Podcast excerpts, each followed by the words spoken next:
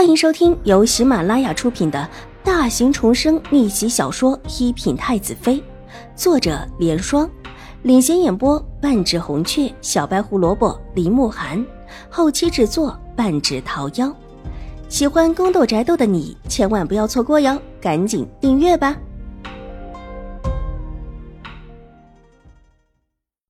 第六百九十四集。现在秦玉茹基本上算是毁了，永康伯府不认也得认。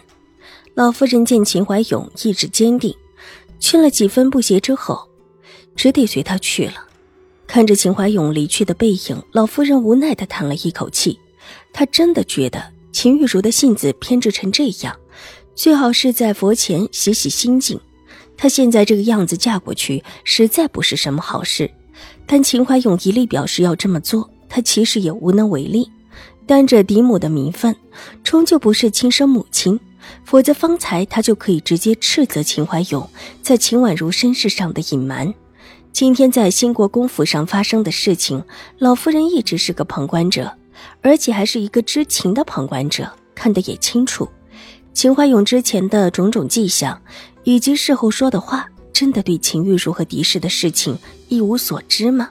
莫名的心头一阵发寒，把这个儿子养大这么多年，以往只觉得他就是一个不管内务的，而且对狄氏和秦玉茹向来心软，但这会儿他却觉得看不懂这个儿子。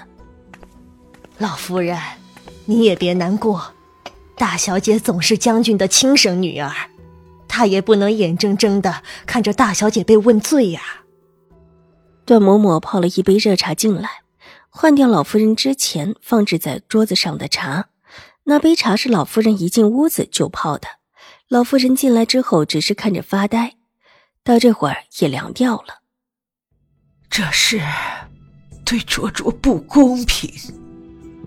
老夫人叹了一口气：“老夫人，二小姐会理解您的。之前在兴国公府的时候，二小姐不是让您别说话吗？”老奴啊，看这意思是二小姐不想让您插手，怕您跟将军生分了。段嬷嬷是知道老夫人的心结的，柔声劝道：“不是亲生的母子，有些话就是不太方便说。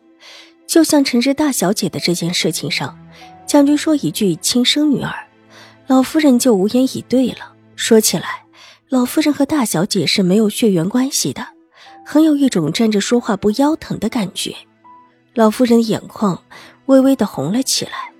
她养了这么多年的小孙女，眼下的情景看起来却是再也回不来了。卓卓会好吗？老夫人不安心的道。事发之后，不管是瑞安大长公主，还是新国公府的太夫人，都把她摒除在外。当时的情况，她一直看在眼中。兴国公府的态度可不怎么好。秦玉茹的事情，如果没有人在兴国公府帮着通融，真的会这么顺利的冒充下去？老夫人，您就放心吧，二小姐这么聪明，必然会没事的。而且不还有瑞安大长公主吗？段嬷嬷安抚着老夫人的心，她知道这老夫人是心疼二小姐的，怕二小姐在兴国公府吃亏。和老夫人的想法一样，段嬷嬷也觉得兴国公府的人没怎么安好心。可这毕竟是二小姐的父亲，回兴国公府是肯定的事情。兴国公府不是什么好去处，若能去瑞安大长公主府就好了。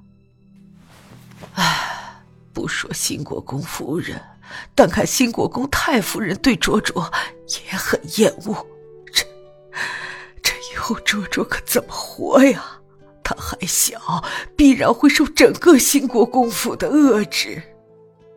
老夫人说到这儿，眼泪都下来了。兴国公府表面上看起来花团锦簇，但实际上上上下下对秦婉如都不好，而且还不只是不好，是讨厌的那一种。之前兴国公府太夫人也说很讨厌秦婉如，而且还说了数次。老夫人越想越心疼，施家小姐生活在内院，这若是管着内院的新国公夫人和新国公太夫人都对她不善，她以后的日子可怎么活？无父无母，再加上被新国公夫人和太夫人恶视，想来比之前在自家府里的日子还会更加难过。想到这里，老夫人如何不伤心？早知如此，还不如不让新国公府的人把人给认了回去。看老夫人伤心如此，段嬷嬷又紧着劝了许久，这才把老夫人给劝住。事情到了现在这个地步，也不是他们两个能够挽回的。现在只能是走一步看一步。老夫人不放心秦婉如，让段嬷嬷打探一下外面的消息。不说老夫人这担心秦婉如会受委屈，派了人出去一心查探这件事的后续。现在这件事情知道的人不多，但这事儿翻起当年的旧事儿，绝对简单不了，甚至可能令得整个京城都震惊了。老夫人怕有什么不好的消息传过来。叫人打探着也好，早早的有所准备。秦怀勇从老夫人处回来，坐定在书房里想了想，也派人去请永康伯以及永康伯世子上门，就说要议论秦玉茹和狄言之事。皇宫里这时候也不清静，御书房门口的两个小太监战战兢兢的站着。方才他们还听到里面传来杯子破碎的声音，皇上动怒了。御书房内，下面跪着成王、周王，楚留臣偏着头坐在轮椅上，地面上有杯子的碎屑。屋内伺候的小太监大气也不敢出一声。高坐在御案之后的正是当今的皇上，只是此时他气得脸色发白。你真的不愿意娶亲？皇上再一次怒声问道。方才成王进来，第一句话就是说他不想娶亲了。说女人太不安分，他的后院还是清清静静的好。况且，他向来信佛，并不想娶妻生子。如果皇上担心他老来无依，他现在可以正式的剃度出家。成王之前虽然也一再的说自己要出家，但都是去跟太后很婉转的表示，还没有这么直言的撞到御书房请旨的时候。对于成王选妃的事情，皇上并没有上心。